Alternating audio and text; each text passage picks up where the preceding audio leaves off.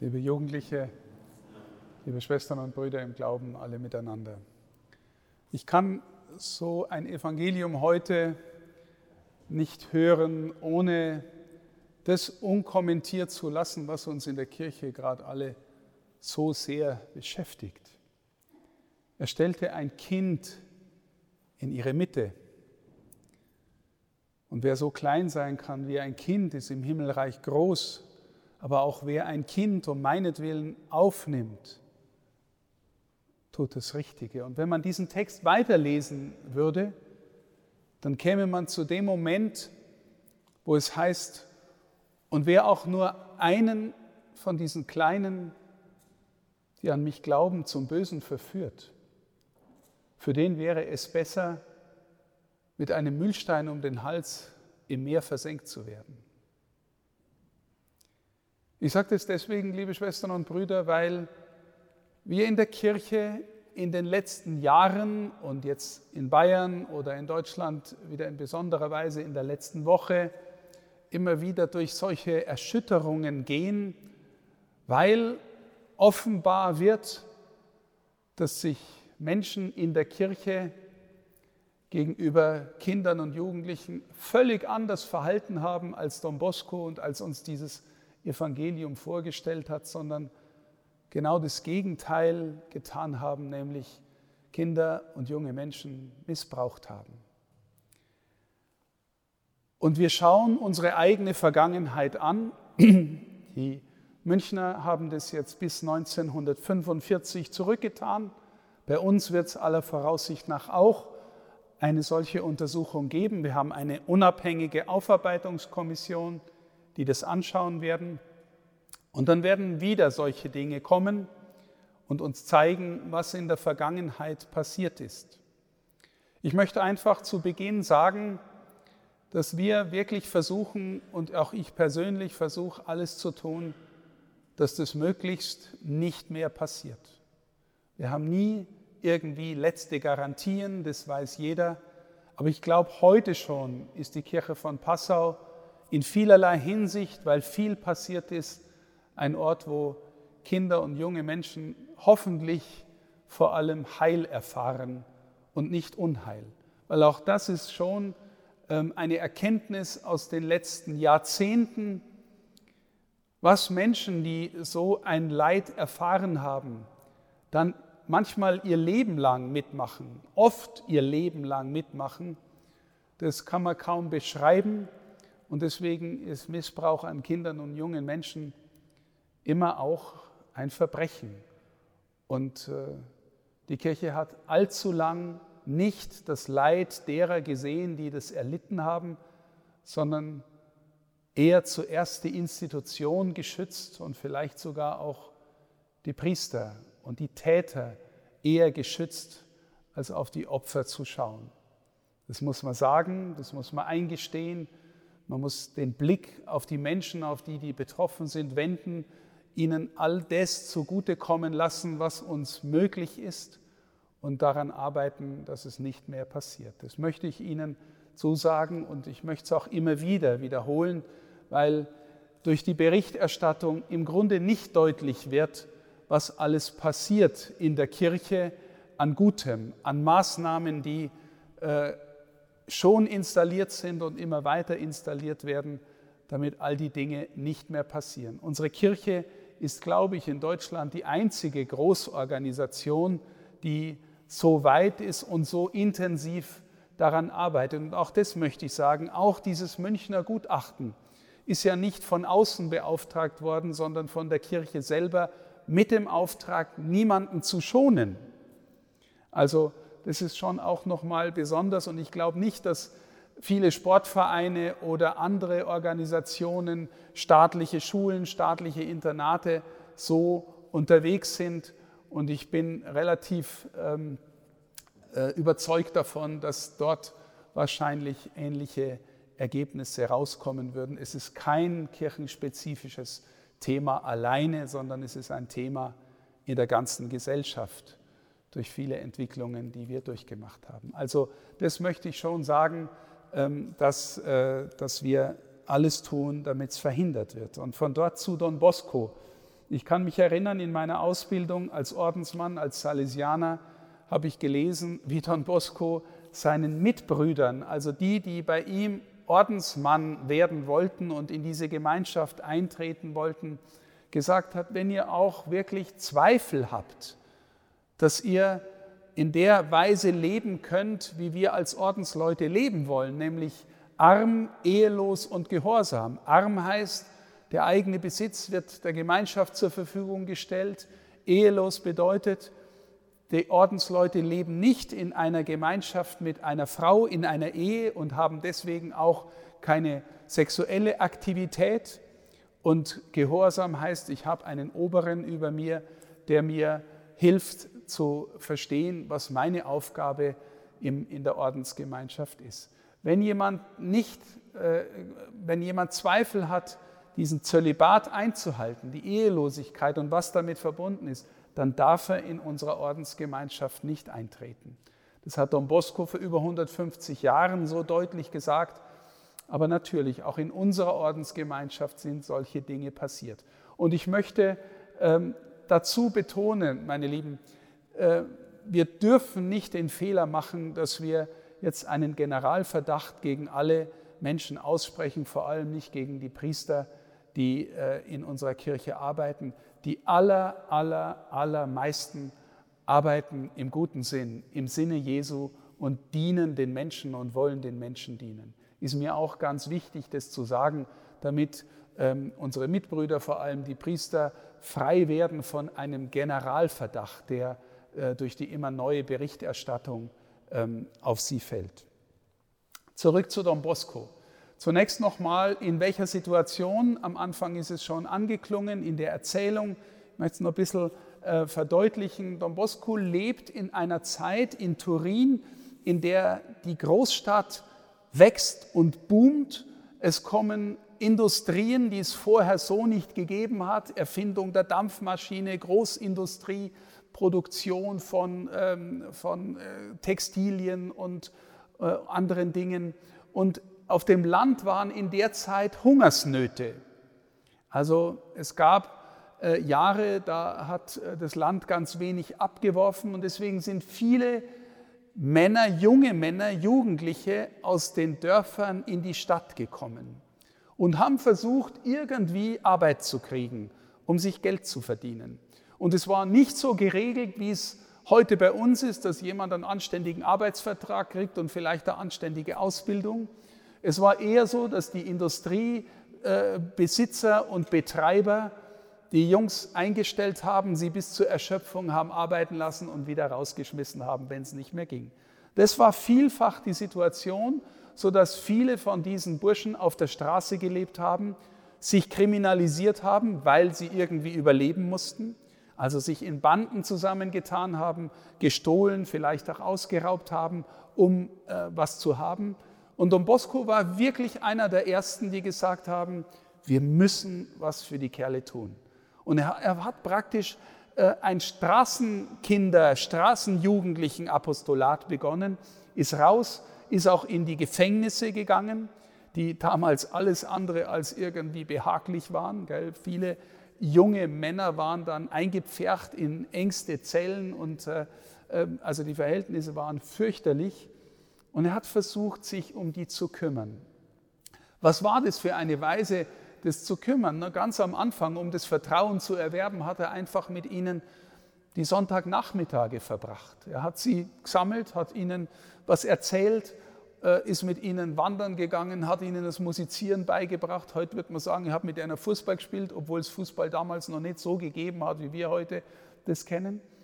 Ähm, Freizeit verbracht und dann so nach und nach hat er gesehen, die müssen was lernen. Also Bildung, Ausbildung, Schule. Don Bosco war einer der ersten, die damals in Italien, wir haben das Originaldokument, mit einem jungen Kerl zu einem solchen Fabrikbesitzer gegangen ist und hat gesagt, pass auf, ich verspreche dir, der kommt ab jetzt regelmäßig jeden Morgen, arbeitet bis abends und du sorgst für ihn, du bildest ihn aus und das haben wir dann unterschrieben miteinander äh, mit Don Boscos Handschrift. Das waren mit die ersten Lehrverträge, die es überhaupt gegeben hat. Also Arbeit, Bildung, ähm, eine Heimat. Er hat gesagt, unsere Häuser, wo die Burschen leben, sollen Familie sein, weil viele haben keine mehr gehabt. Und dann war ihm noch ganz wichtig, dass die Kerle irgendwie was vom Herrgott erfahren.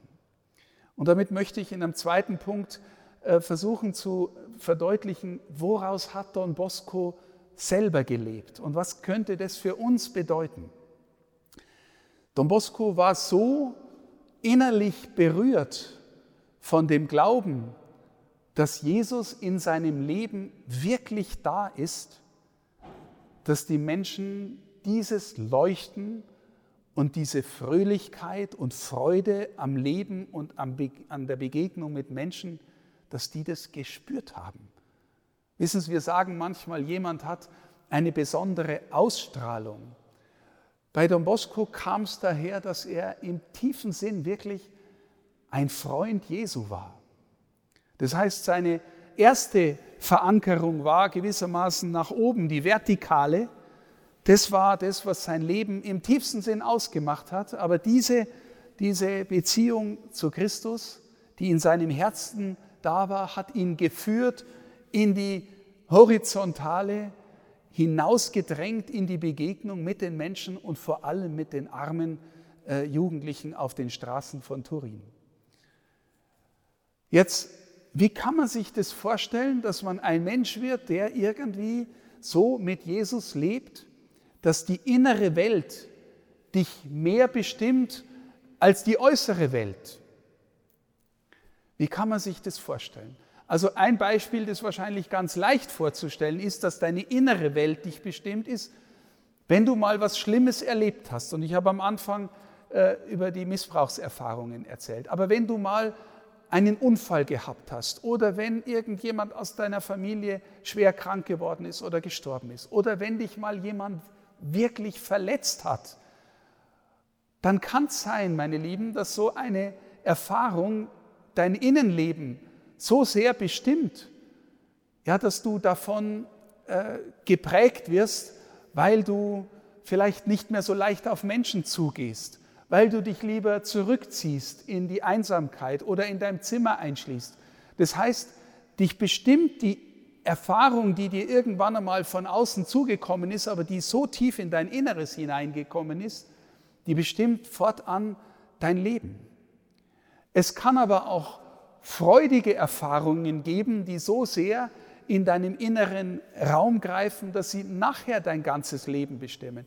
Stell dir vor, du hast irgendeinen Menschen, den du sehr verehrst und sehr bewundert, den du sehr bewunderst, und der entdeckt irgendwas in dir und sagt, ich glaube, du kannst es. Ah, der entdeckt vielleicht, dass du musikalisch nicht ganz schlecht bist und sagt, in dir steckt mal ein großer Musiker. Oder der merkt, der liest einmal einen Brief von dir und sagt, hey, ich glaube, du kannst wirklich gut schreiben. Vielleicht wirst du mal eine Journalistin oder eine Schriftstellerin oder sowas. Und du, verstehst du, du hast von einem Menschen was zugesprochen bekommen, was sein kann, dass es von innen her nachher dein ganzes Leben bestimmt. Ja? Und so, oder du, ein anderes Beispiel, nehmen wir mal an, du hast einen Großvater, den du sehr verehrt hast. Und der sagt dir kurz vor seinem Tod als letztes Wort, du sollst das und das machen. Pass gut auf deine Schwester auf, auf deinen Bruder auf. Oder kümmere dich du um unser Haus. Dann kann es sein, dass diese, diese Zusage oder diese Aufforderung nachher dein Leben massiv bestimmt.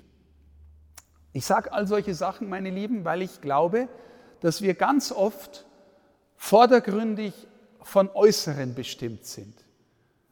Was denkt der über mich? Was steht als nächste SMS äh, auf meinem Handy? Was äh, sagen meine Freunde? Wie stellen die sich auf Instagram dar? Äh, was ist, äh, weiß ich was, welche Musik hören die anderen, äh, was ist in meiner Clique gerade en vogue, in Mode.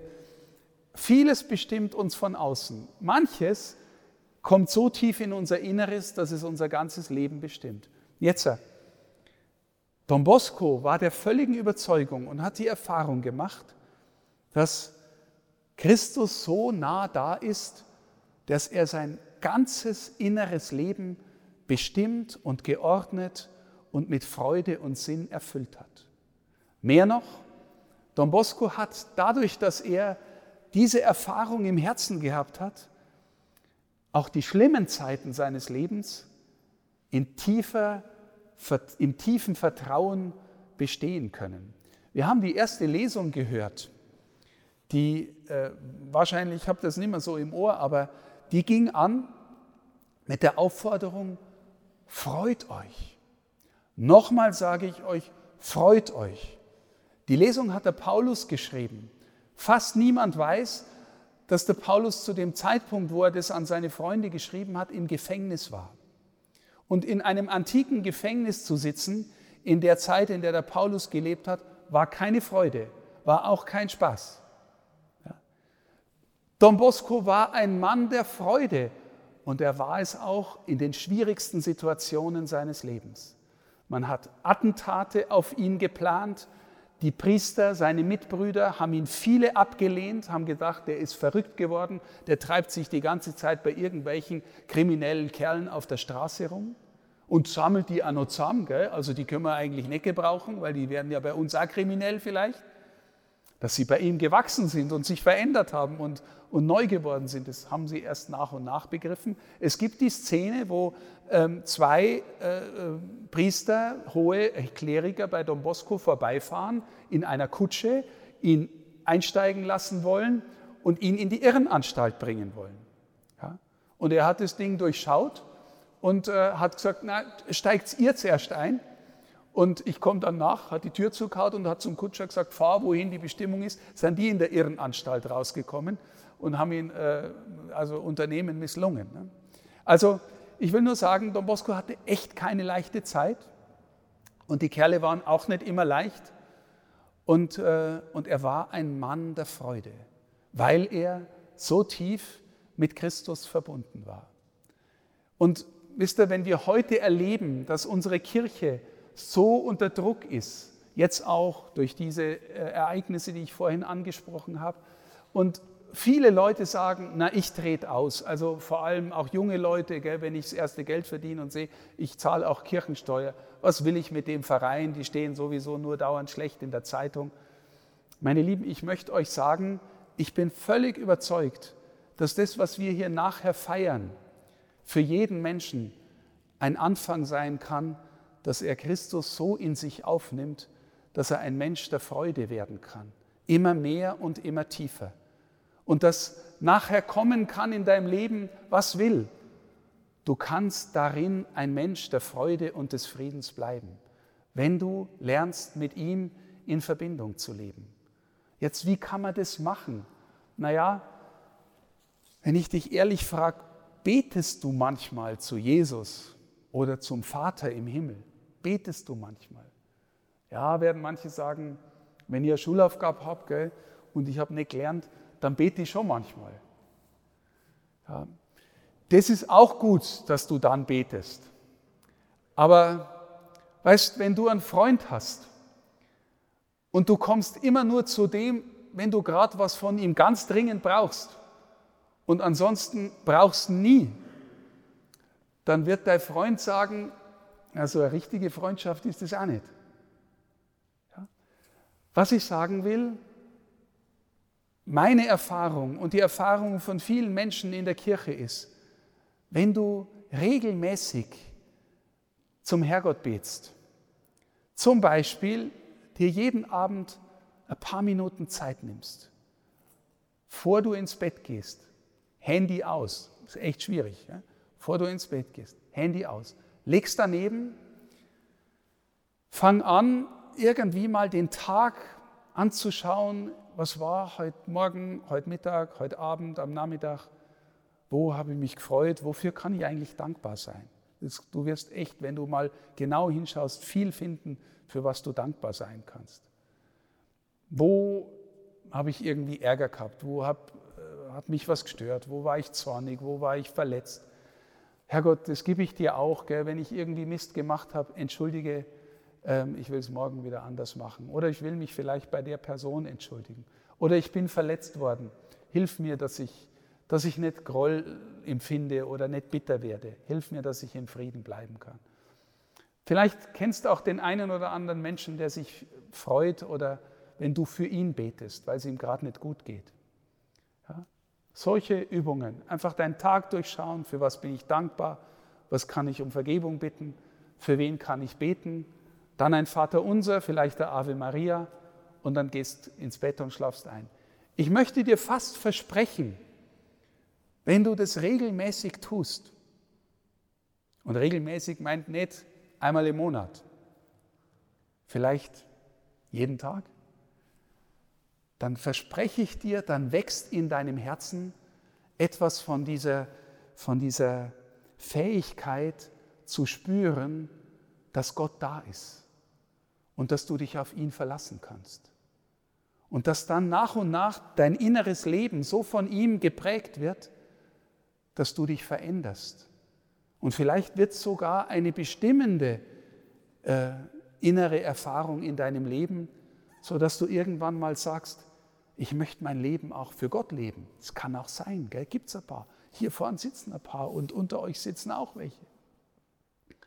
Und ich sage euch auch nochmal ehrlich, auch wenn es gerade für einen Bischof in der Kirche nicht leicht ist, aber wenn ich an Don Bosco denke oder wenn ich an meinen Herrgott denke, dann bin ich immer wieder voller Freude, auch wenn es manchmal herausfordernd ist. Und das wünsche ich jedem und jeder von euch, dass ihr etwas von dieser Freude an Gott und von seiner Gegenwart in euch spüren könnt. Dass ihr wie Don Bosco Menschen seid, die leuchten vor Freude und die dankbar sind für all das, was Gott in ihnen schenkt. Und die dann, wenn es echt schwierig wird im Leben, und ich sage euch, es wird schwierig in jedem Leben, immer wieder auch, die dann auch noch im Frieden im Vertrauen und in der Freude bleiben können, weil sie wissen, zu wem sie gehören und wo sie letztlich zu Hause sind. Alles Gute dazu. Amen.